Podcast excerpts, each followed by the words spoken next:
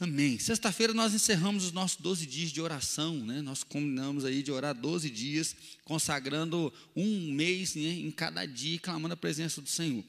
A oração, eu creio que a maioria das pessoas fala que ela é importante ainda hoje. Algumas pessoas vão dizer que a oração ela é só um ritual, né? Você faz só uma oração porque não tem como mudar o coração de Deus, não tem como alcançar realmente o coração de Deus. E aí muitas pessoas também falam que a oração ela é sim importante, a oração é imprescindível para a caminhada para o dia a dia. Só que quando a gente vai perceber o tempo que nós dedicamos a ela, a gente começa a questionar se ela é tão importante assim. Né? Então, assim, no culto nós temos alguns momentos de oração, ah, nós temos a reunião de oração, mas na nossa casa, como que vai o seu dia a dia de oração? Como que vai a sua caminhada de oração? Qual é o tempo que você gasta orando? Né? Tem um momento retirado para orar. Não, agora eu vou orar. Que você vai fechar no seu quarto, ou você vai deitar lá na sua rede. Um momento que você vai ter com Deus. Qual o momento, às vezes, que você consegue reunir com a sua família para ter um momento de consagração? E aquelas orações que não são feitas né, de joelho, mas aquela oração que você está em contato com Deus, está se consagrando, está colocando a sua vida na presença do Senhor. O Kels falou semana passada sobre a ideia da comunhão, né, que Jesus rasgou o véu. O véu foi rasgado, então assim, não há mais separação entre nós e Deus. O caminho foi aberto. E a oração é um desses grandes caminhos que nós podemos já chegar até Deus.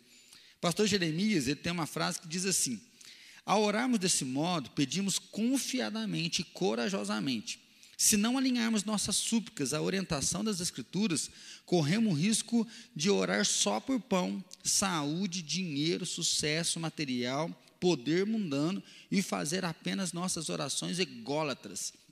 Ou seja, se nós não alinharmos a nossa oração às Escrituras, nós vamos fazer orações só com uma lista de supermercado. Nós vamos colocar a nossa ansiedade, a nossa dificuldade, a nossa dor, e vai ser uma oração muito voltada para si mesmo, que é o que Tiago vai dizer. Tiago é interessante que ele está falando que fé sem obras é morte. Ele vai dizer: olha, a vida com Deus ela é expressa na prática, a vida com Deus é expressa no dia a dia. E Tiago tem uma hora que ele fala: olha, vocês não têm nada porque vocês não pedem. Então, se ele já abre de novo um caminho à oração. Vocês não têm nada porque vocês não pedem. E quando pedem, pedem mal para gastar nos seus próprios desejos e prazeres. Então, Tiago ele já dá uma alinhada para nós o que nós ganhamos bênção através da oração. Nós recebemos milagres através da oração. Deus responde às nossas, nossas orações. Né? Ele responde algumas afirmativamente, ou seja, com sim, ele responde algumas com não. Nós vemos Davi. Davi ele quer construir um templo para Deus e Deus fala: a ideia é boa, gostei. Você fala que você mora num palácio e eu moro numa tenda, numa barraca. E você decidiu fazer também uma construção para mim, uma casa para mim eu gostei da ideia, mas você não vai construir porque você é um homem com mãos de sangue, ou seja, você já guerreou muito. Né? Quem vai construir vai ser o seu filho. Aí Davi vai lá, prepara todo o material, mas ele recebe o um não. Ele que tem a ideia e não é ele que vai executar aquela ideia. Nos 12 dias nós lembramos do momento que ele está orando pelo filho dele. Ele peca uma das consequências, Deus fala que o filho ia morrer, o filho nasce, o filho fica doente, e diz que se ele se lança no chão, e ele ora, e ele jejua, ele não come nada, ele não toma banho, não troca de roupa, ele fica ali concentrado na oração. As pessoas vêm chamar ele, vamos comer um pouco, né, vai pelo menos tomar um banho, depois você volta para orar. Ele fala, não, ele está prostrado na presença de Deus, como se a vida não tivesse sentido, se ele não tivesse ali clamando a cura do menino. E aí, quando ele percebe que o menino está morto, ele levanta, toma um banho, ele come, ele vai para o templo, ele adora Deus no templo. Aí os caras falam, Davi, não estou entendendo você. Teu filho doente, você não come, não toma banho, você ora, teu filho morre, nós achamos que você ia descabelar, você ia desesperar. Você toma banho, você come e vai para o templo. Ele fala assim: agora que o meu filho morreu, né, ele não virá a mim, é eu que vou a ele. Ou seja, ele não vai ressuscitar mas eu vou morrer e uma hora eu vou encontrar com ele. Então, seja, Deus disse não à minha oração. Então, vida que segue.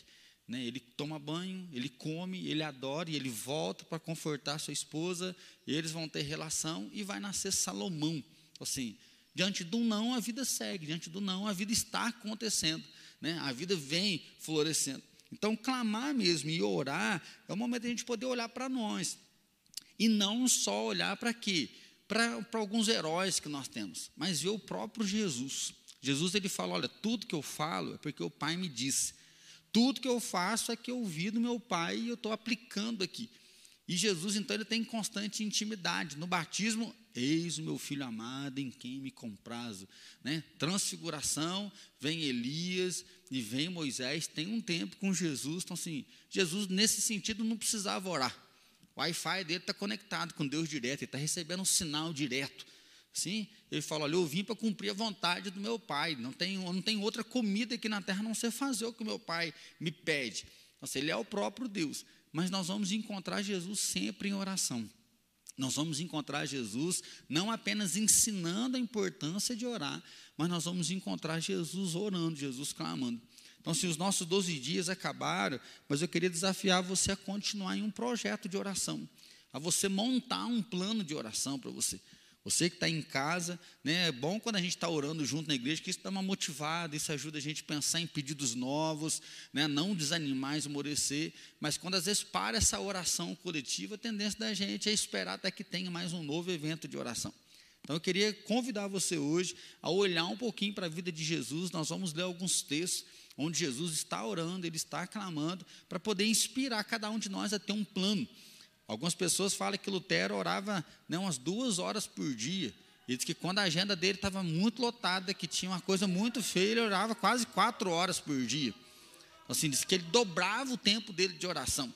Quando ele via que tinha muito desafio, que a agenda estava lotada, ele dobrava. Né? Eu acho que a gente também dobra, mas dobra para o outro turno. Né? A gente sai de manhã para orar à noite, porque nossa, o negócio está feio, ainda nem de tomar café, e a gente já sai atropelado. Então, assim, nós vamos ver que grandes homens, eles sempre dedicaram um bom tempo à oração. Então, é um desafio para nós. Tem aquela frase: pouca oração, pouco poder, nenhuma oração, nenhum poder, e muita oração, muito poder. Então, assim, quando nós oramos, nós temos comunhão com o Pai, e o poder dele se manifesta em cada um de nós. Então, eu queria convidar você a abrir sua Bíblia aí, em João, capítulo 14.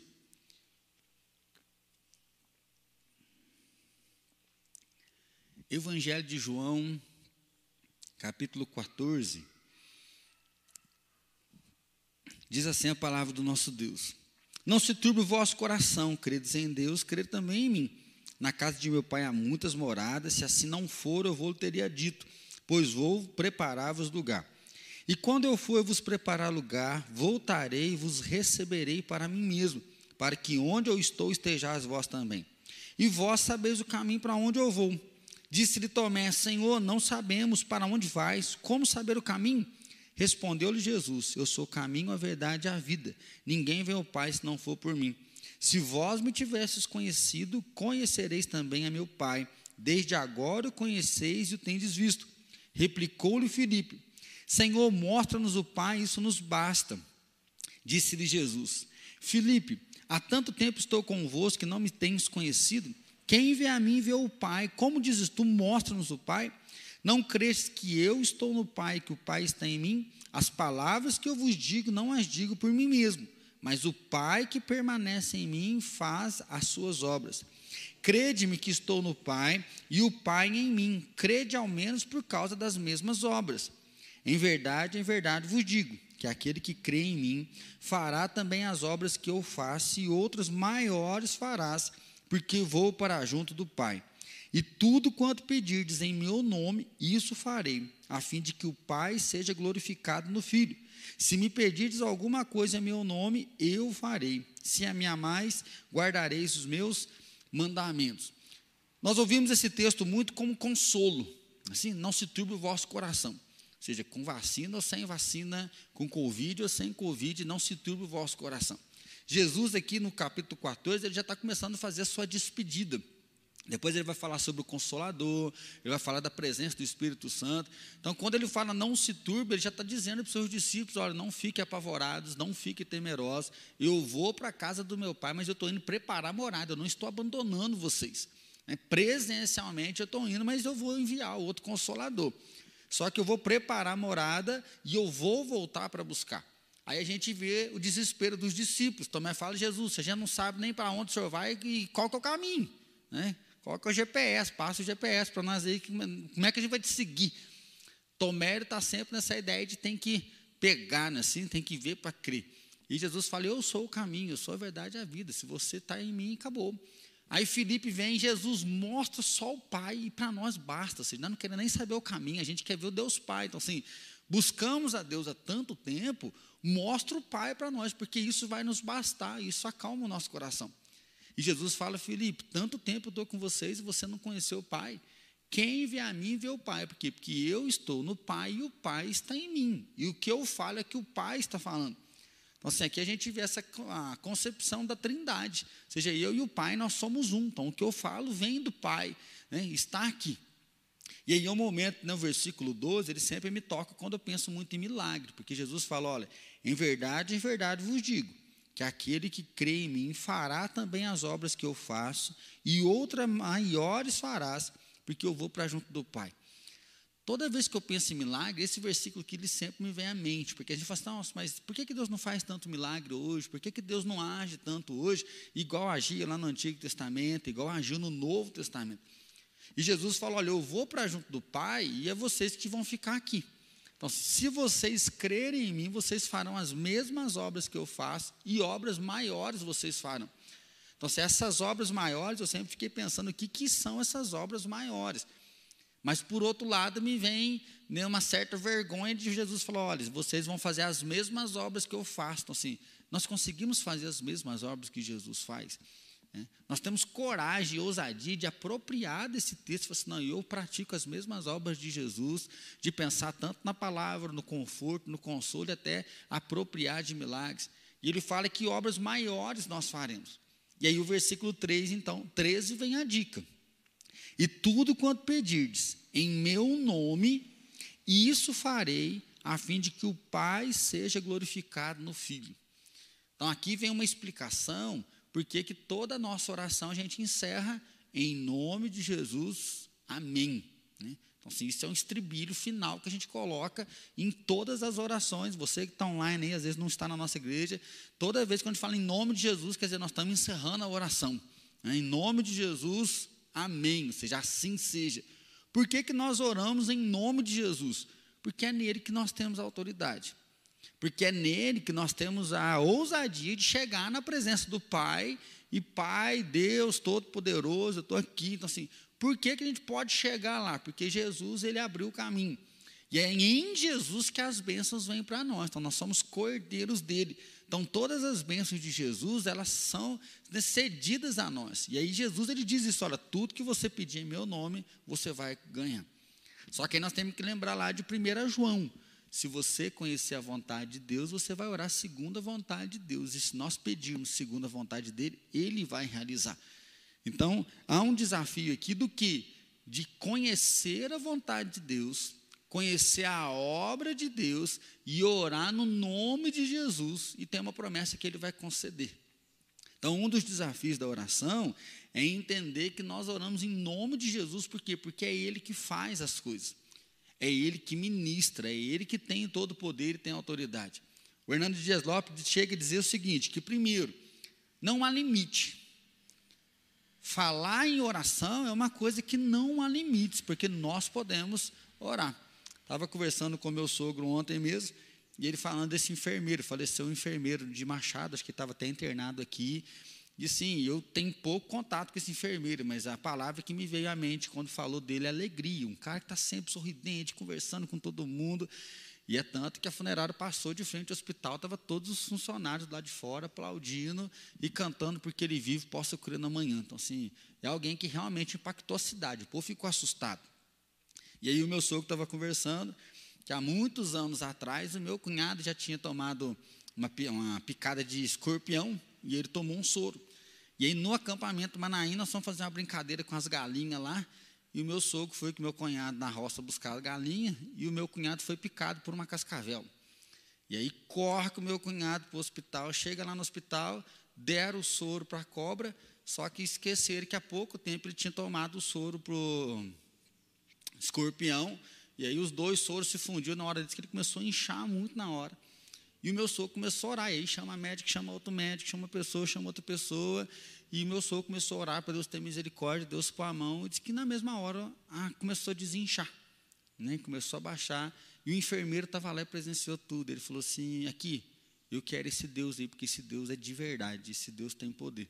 Começou com, então seja ajoelha, entregue tua vida para Jesus. Ali ele ajoelhou, entregou a vida dele para Jesus e dali ele foi batizado, participou da quarta igreja, se não me falha a memória, lá em Machado, servia a Deus com alegria. Então, assim, tudo que nós orarmos, segundo a vontade dele, ele vai ouvir, ele faz.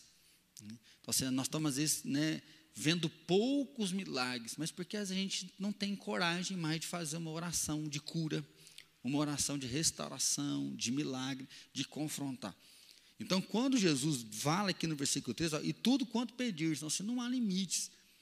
Deus pode dizer não para algumas coisas, Ele é soberano, algumas coisas Ele não vai fazer, mas Deus não limita os nossos pedidos, Deus não limita as nossas orações, Deus não limita aquilo que nós podemos colocar de conhecer cada vez mais a vontade dele e orar segundo a vontade dele, sabendo que ele faz. Orar onde? Em nome de Jesus. É nesse nome que tudo acontece. Se tem uma coisa que a gente vê o nome de Jesus com todo o poder, é quando há uma questão de possessão. Né? Então, se a gente vai orar às vezes com um endemoniado e ele vem, você não vai me tirar daqui, você não é ninguém. Uma vez aconteceu isso comigo, ele começou, você não é ninguém, você é muito fraco, você não tem poder, você não vai dar conta. Eu falei, não, mas isso eu já sabia há muito tempo porque não é no meu nome nem no meu poder, na autoridade do nome de Jesus. E em nome de Jesus, vá embora. Então, assim, diante do nome de Jesus, o diabo não aguenta.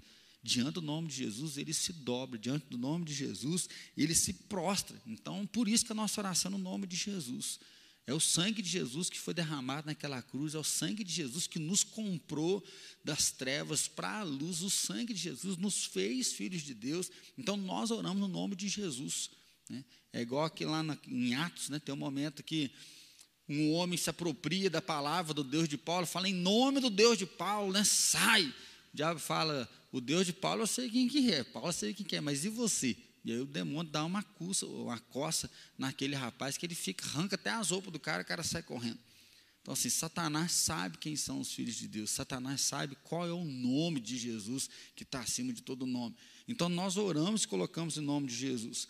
Outra coisa que ele coloca no versículo 13 é que Jesus responde. Ele responde às nossas orações. Por isso que nós temos que ter perseverança. Por isso que nós temos que ter um propósito de oração.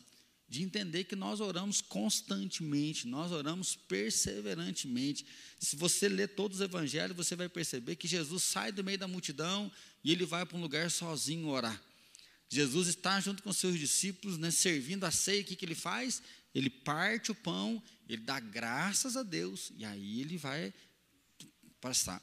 A gente vai ver na multiplicação dos pães. Jesus parte o pão, eleva aos céus, ele agradece o Pai, ou seja, ele ora agradecendo o Pai, e depois a multiplicação acontece. Nós vamos ver Jesus sempre orando. Jesus ele dá uma palavra né, para o mar e o mar obedece. Assim, Jesus ele sempre está clamando ao Pai e a resposta vem. E da mesma forma nós podemos clamar que a resposta vem. Então, aqui, aqui na nossa igreja, nós já tivemos testemunho de uma irmã que ia operar na segunda-feira. E na sexta-feira o médico pediu de novo um ultrassom, um exame para poder deixar, e segunda-feira cedo ela operar. E aí ela foi lá fazer o ultrassom, de tarde ela ligou e falou, pastor, agradece aí que não tem mais nada, o médico não está entendendo, mandou até fazer mais um exame aqui, mas o que tinha aqui desapareceu.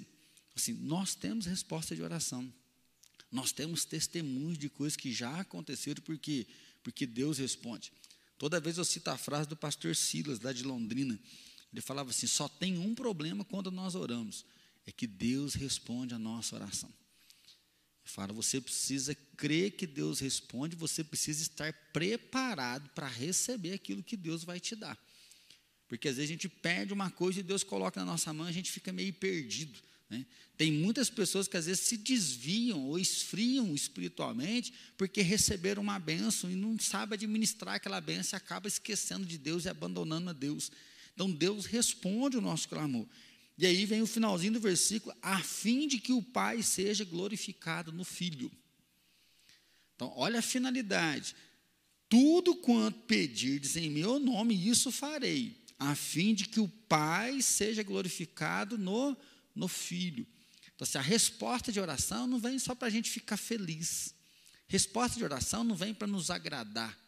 Resposta de oração não vem para manter a gente firme na igreja.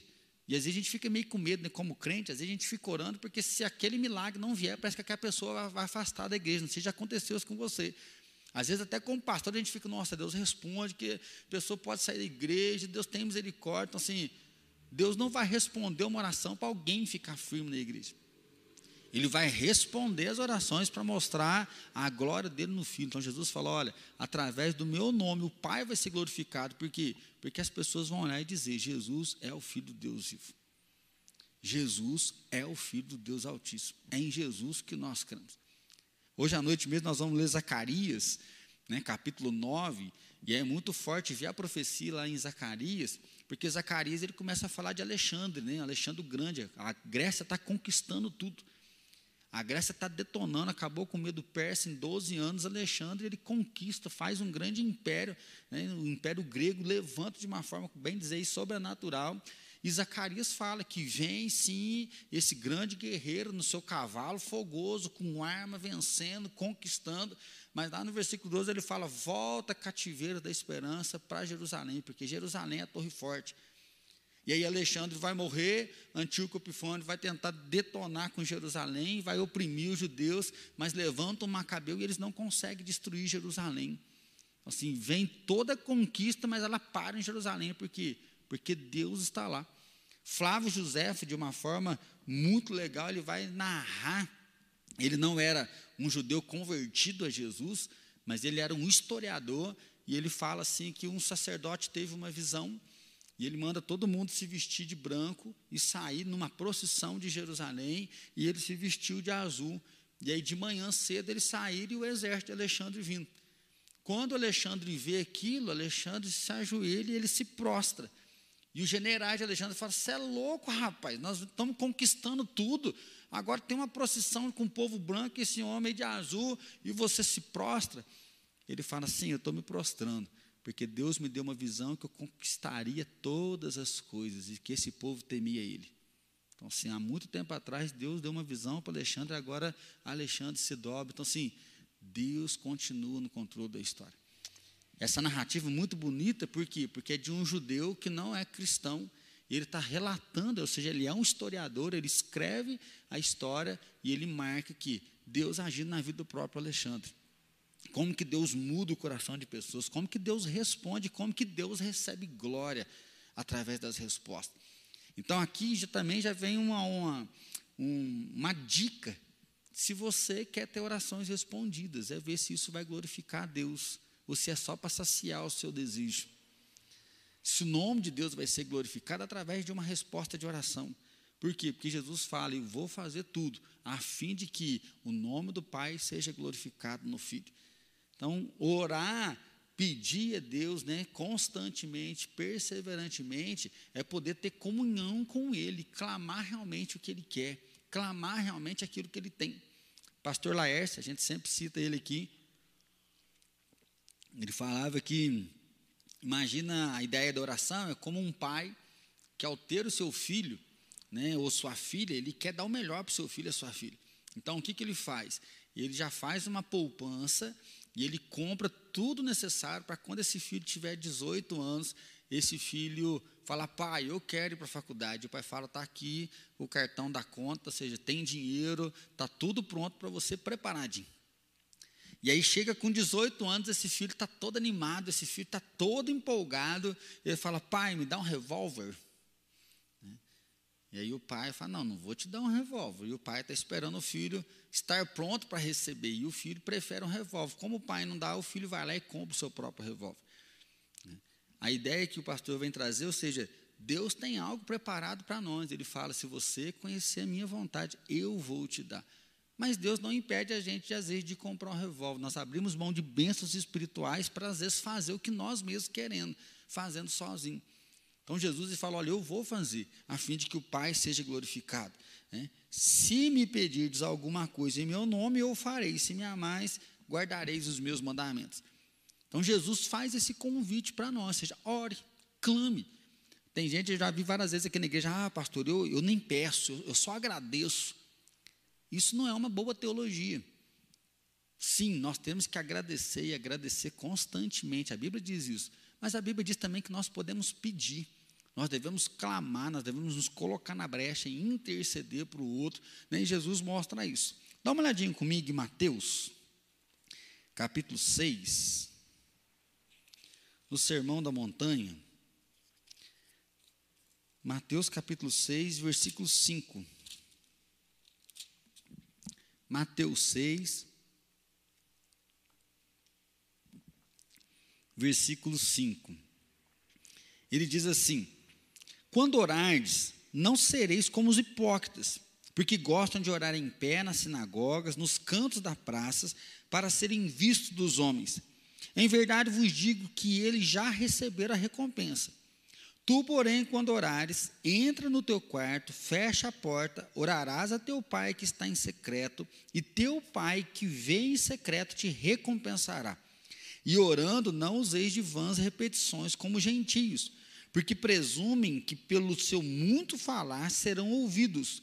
Não vos assemelheis, pois, a eles, porque Deus, o vosso Pai, sabe o de que tendes necessidades, antes que lhe peçais. Então, mais dois segredos para a nossa oração. Primeiro, orar não é para parecer para os outros. Então, assim, ah, então nós temos que fazer só oração silenciosa até na igreja, né? Ficar orando em voz alta, está errado. A questão que Jesus está mostrando aqui era que o hipócrita, o fariseu, ele que orava alto nas praças, mas para parecer que ele é uma pessoa de intimidade com Deus. Por isso que às vezes até me dói o coração, que às vezes tem alguns irmãos que falam, ai pastor, queria tanto orar, mas orar bonito igual o senhor. Eu entendo quando fala assim, orar bonito, é porque aí a gente fica orando aqui na frente, aí parece que isso é bonito. Pode ser muito bonita a oração, mas sem poder nenhuma.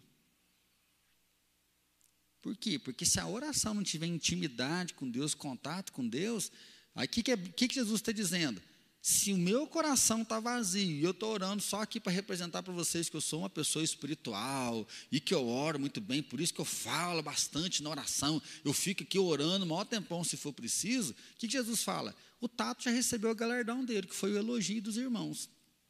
Ele fala: Você, quando for orar, entra no teu quarto e teu pai que te vê em secreto vai te recompensar.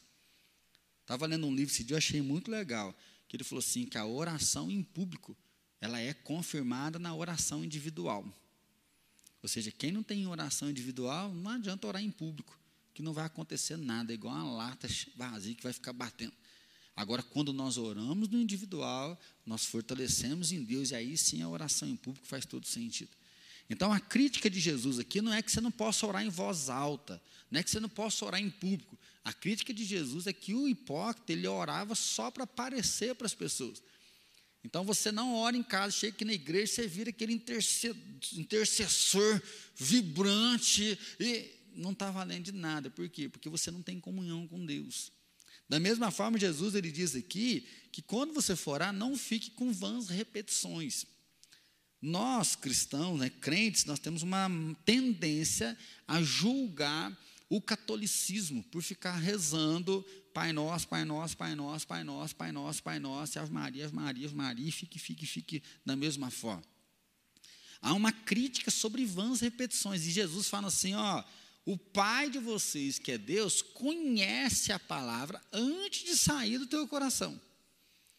Aí tem algumas pessoas que falam assim, mas se Deus já conhece antes de sair do coração, por que, que eu tenho que orar então, se Ele já sabe? Né? Porque a oração nos coloca aos pés dele, mostrando a nossa dependência, mostrando que ele é suficiente, que nós não somos suficientes e que nós necessitamos dele, por isso que nós oramos. Então, eu acho que a gente precisa pensar na van repetição, sim. Essa pessoa que fica ali, Deus me dá isso, Deus me dá isso, Deus me dá isso, Deus me dá isso, Deus me dá isso, e repetindo ali a mesma coisa.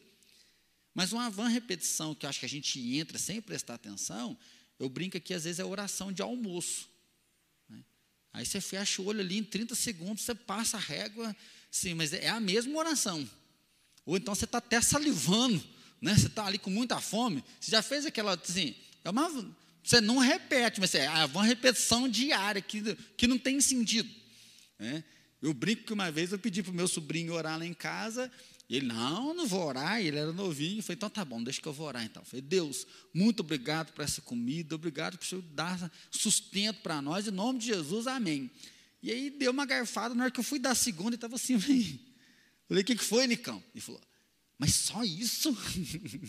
Eu falei, ah, não era para agradecer o alimento? Você quer que eu ore para tua mãe, para teu pai, agradeça isso daqui? Eu agradecer o alimento. Ele, ah, verdade. Então, assim, o que, que é a oração? Às vezes a gente entra tanto numa rotina é mais litúrgica, de regra, que a gente esquece que a oração é colocar diante de Deus.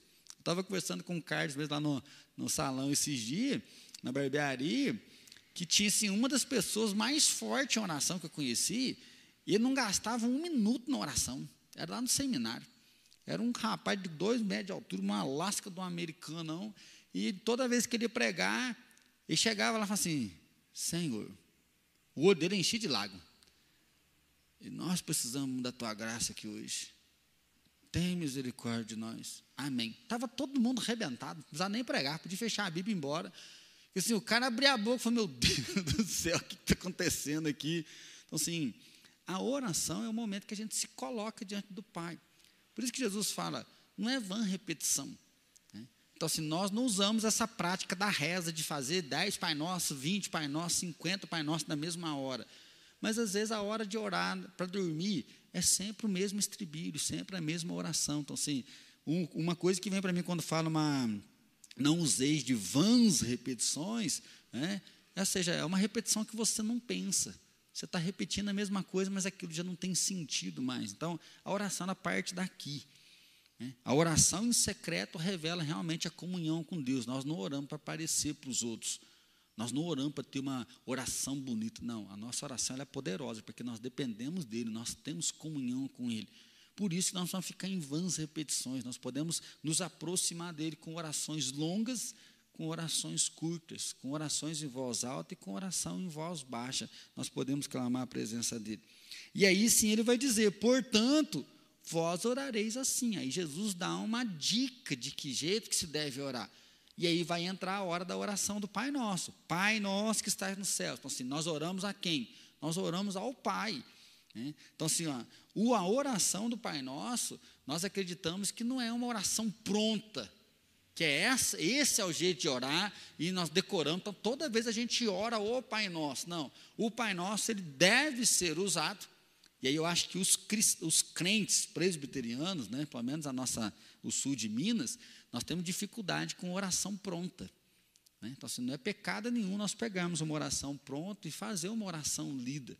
O salmo se torna uma oração lida, uma oração cantada a Deus. Então, assim, nós podemos pegar algumas orações lidas, sim, mas nós podemos lembrar do que? De agradecer, de reconhecer a grandeza, reconhecer a majestade, pedir perdão, de clamar para Deus nos livrar do mal. Então, assim, no Pai Nosso, Jesus dá esse caminho. Nós oramos o Pai, que a vontade dele venha, agradecemos o pão nosso, pedimos perdão pelos nossos pecados, pedimos para ele não deixar a gente entrar em tentação. Assim. E é legal porque na oração do Pai Nosso, nós nos comprometemos. Pai, perdoa os nossos pecados como nós perdoamos o pecado dos outros. Então, assim, Jesus mostra que a oração é uma responsabilidade de obediência a Deus. Então, como que você vai lá e fala, Deus, me perdoa igualzinho eu perdoo o outro? A oração não é um canal só aqui, ó.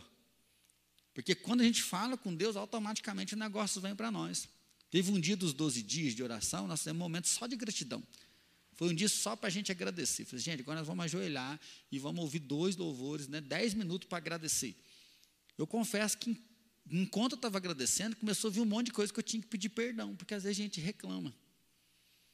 Falei, nossa, mas agora só pode agradecer, foi isso que vai ter que ficar para depois. Mas assim, Toda hora eu agradeci por uma coisa. Eu falei, nossa, mas eu sou ingrato com isso. Então, Deus, agradeço por isso, mas me perdoa por isso. Me agradeço. Por quê? Porque Deus vai ministrando onde que está errado. Então, a oração muda a vida da gente. Não só porque Deus responde, mas porque quando nós oramos, nós estamos em conexão com Deus e conhecendo a vontade dele, não é descobrir o que ele vai, porque ele pode fazer. Mas Deus, perdoa meu pecado igual eu perdoo o outro. Ou seja, eu me responsabilizo como filho. Eu coloco a minha vida na presença dele, ou seja, eu, eu estou nesse negócio, eu sou teu filho, eu vou honrar você. Então, assim que Jesus traz para nós. Então, assim, é um tempo que, um tempo a sós. Por isso que a gente fala assim, nós temos os momentos de oração coletiva, mas nós precisamos de ter os nossos momentos a sós. Nós precisamos ter os nossos momentos onde a gente vê Deus tocando.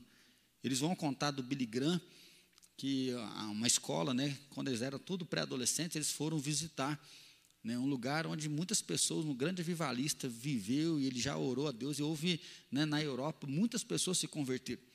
diz que no escritório desse avivalista tinha um lugar no piso onde tinha marca de joelho e de mão, que esse avivalista ajoelhava e ficava orando lá para Deus derramar do Espírito Santo e muita gente se converteu.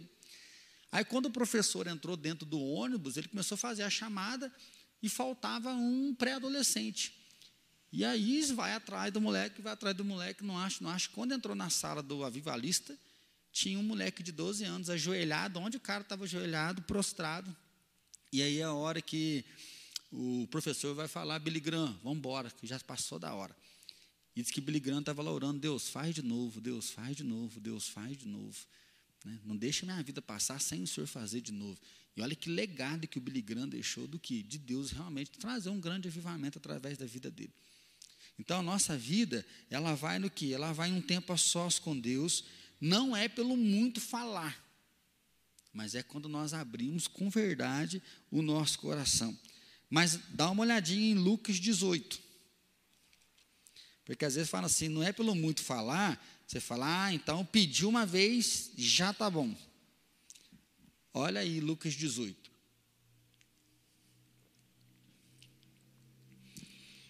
Lucas 18 diz assim: Disse-lhe Jesus uma parábola sobre o dever de orar sempre e nunca esmorecer. Mas peraí. Então Jesus está se contradizendo, porque ele fala que não é pelo muito falar.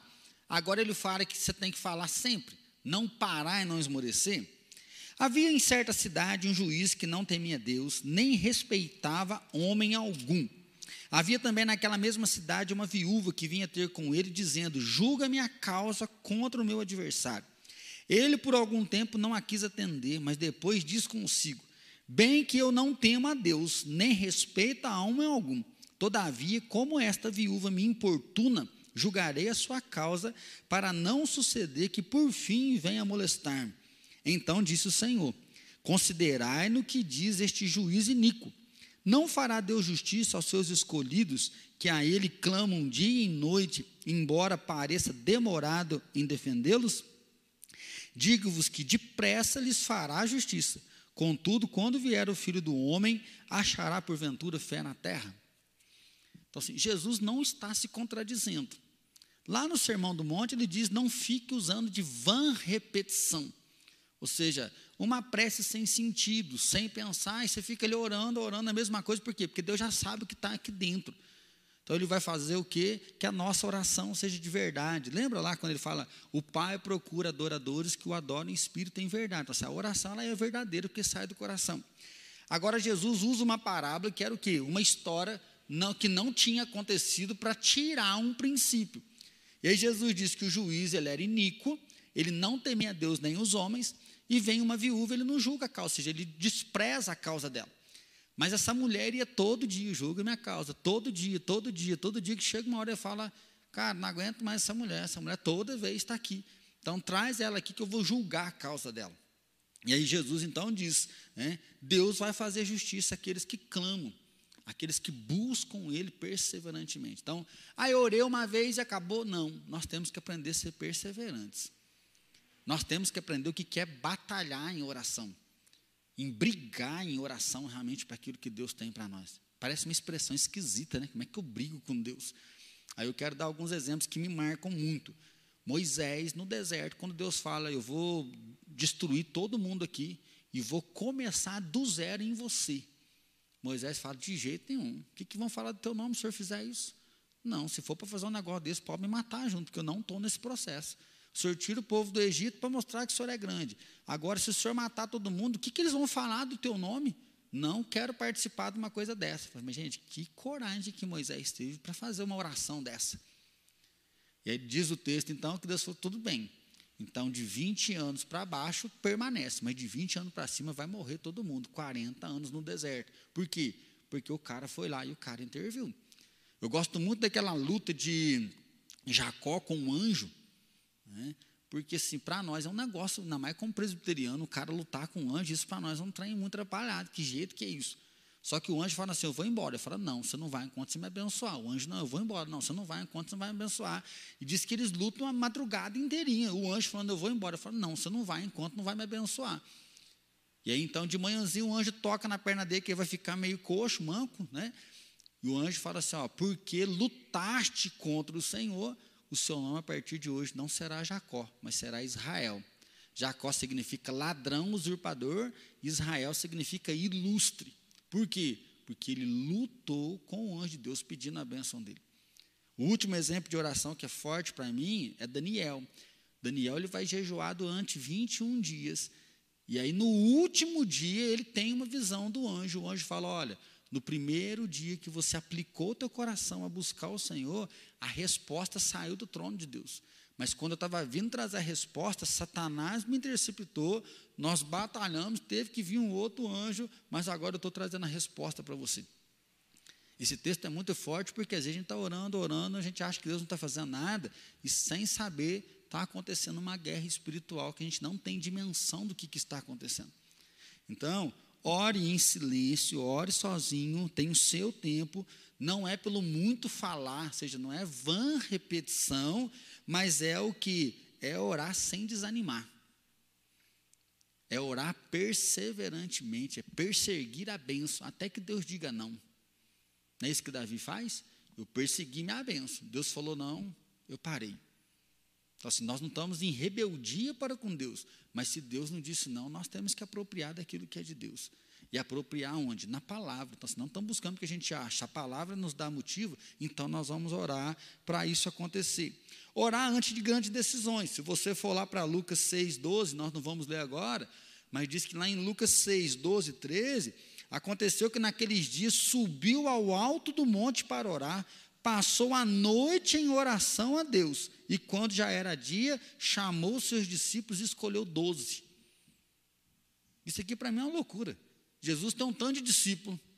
Um dia antes de chamar os doze, ele vai para o alto do monte sozinho, ele ora a noite inteirinha, aí ele reúne todo mundo, e da tropa que ele reúne, ele escolhe doze.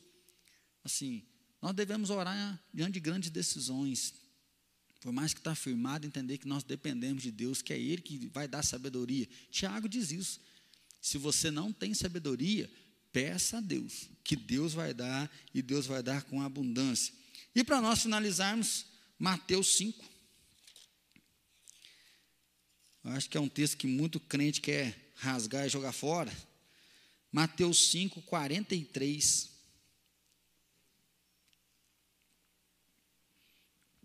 Mateus 5, 43 a 48. Ouviste que foi dito: Amarás o teu próximo e odiarás o teu inimigo. Eu, porém, vos digo: amai vossos inimigos e orai pelos que vos perseguem, para que vos tornei filhos do vosso Pai celeste, porque ele faz nascer o seu sol sobre maus e bons e vir chuva sobre justos e injustos. Porque se amais os que vos amam, que recompensa tendes? Não fazem os publicanos também o mesmo? E se saudardes somente os vossos irmãos, que fazeis demais? Não fazem os gentios também o mesmo? Portanto, sede vós perfeitos, como perfeito é o vosso Pai celeste. Eu tenho pegado muito no pé aqui na, nos púlpitos aqui de falar, muita gente bloqueando, não, estou bravo com fulano, bloqueei no Face, bloqueei em tal lugar. Às vezes a gente lê algumas imagens no Instagram, no Face, não sei você, mas a gente já vê, está dando indireta a quem? Já acontece, rola isso, não rola? Você vê, às vezes, um, uns textos muito bonitos, né? A gente fala assim, de quem será que está dando indireto? Porque o pau está quebrando as redes sociais. Fulano não curtiu minha foto, fulano curtiu do outro. Então, assim, o negócio está fervendo por aí. E o mais triste é que está fervendo no nosso meio. Aí o que, que Jesus fala? Foi dito: amarás o teu próximo e odiarás o inimigo. Eu digo: amai os vossos inimigos e orai pelos que vos perseguem. Aí ele apela: para que vos torneis filhos do vosso Pai Celeste. Então, assim, vida com Deus é uma vida prática, de amar o inimigo e orar por aquele que vos persegue. Por quê? Porque é assim que Jesus fez. Né? Jesus, então, ele vai dar esse exemplo para nós. Quando Pedro está lá, Jesus fala: olha, Satanás está rogando você para te peneirar mas eu roguei para que você não se perca, eu roguei para que você não caia. Então, meu irmão, que Deus abençoe a nossa vida de oração. Né? Uma última frase do pastor Jeremias fala assim: quando o povo de Deus ora, o céu se move, o inferno treme e algo novo acontece na terra. Quando o povo de Deus ora, o céu se move, o inferno treme e algo novo acontece na terra. Então, sim, vale a pena orar sim. Por quê? Porque Deus responde às nossas orações. Então, que sejam orações verdadeiras, que sejam orações que saem de dentro do nosso coração, que sejam orações na intimidade, mas que seja oração no coletivo. Para quê? Para que as pessoas vejam Deus respondendo e assim eles glorifiquem a Deus. Então, ore pelos seus filhos, ore pelos seus pais. Ah, minha mãe está tão ruim. Ore para mãe, deixa eu orar com a senhora hoje, pai, deixa eu orar com você. Tenha tempo para orar com seus filhos, tenha tempo para orar na igreja. Traga eles, às vezes, um dia numa reunião de oração para eles aprenderem esse contato. Mostra a importância de agradecer a Deus pelas conquistas, agradecer a Deus pelos bens. Né? Domingo passado nós falamos isso. Faz um altar de oração na sua casa para que eles possam aprender que nós devemos orar. E aí sim, nós podemos celebrar que Deus responde o nosso clamor e a nossa oração. Vamos orar então? Peça aí para Deus te ensinar a orar. Às vezes você está muito fraco na oração, pede perdão, fala, Deus, eu te peço perdão, porque a oração é a última coisa. Priorizo tudo, mas não priorizo a oração. Às vezes você tem dificuldade, você faz sempre a mesma oração, fala, Deus, me ensina a sair dessa liturgia que me engessou, que me aprisionou, me ensina a falar contigo, me ensina a ser perseverante, me ensina a buscar mesmo a tua presença, fazer as obras que o Senhor faz.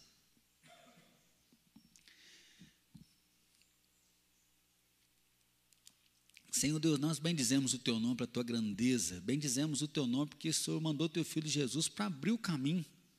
Jesus, quando nós olhamos para o teu exemplo, é tanto momento de oração, de buscar a face do Pai, e hoje na correria parece que nós temos dificuldade de parar.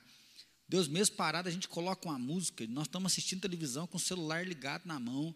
Pai, nós estamos desesperados, mas nós queremos sossegar a nossa alma, sossegar o nosso coração, eu acho que é isso que Jesus nos ensina quando ele subiu o monte de madrugada, sair no meio do povo, sair no meio da muvuca, sair no meio da correria, quietar, ouvir a tua voz e falar com o Senhor.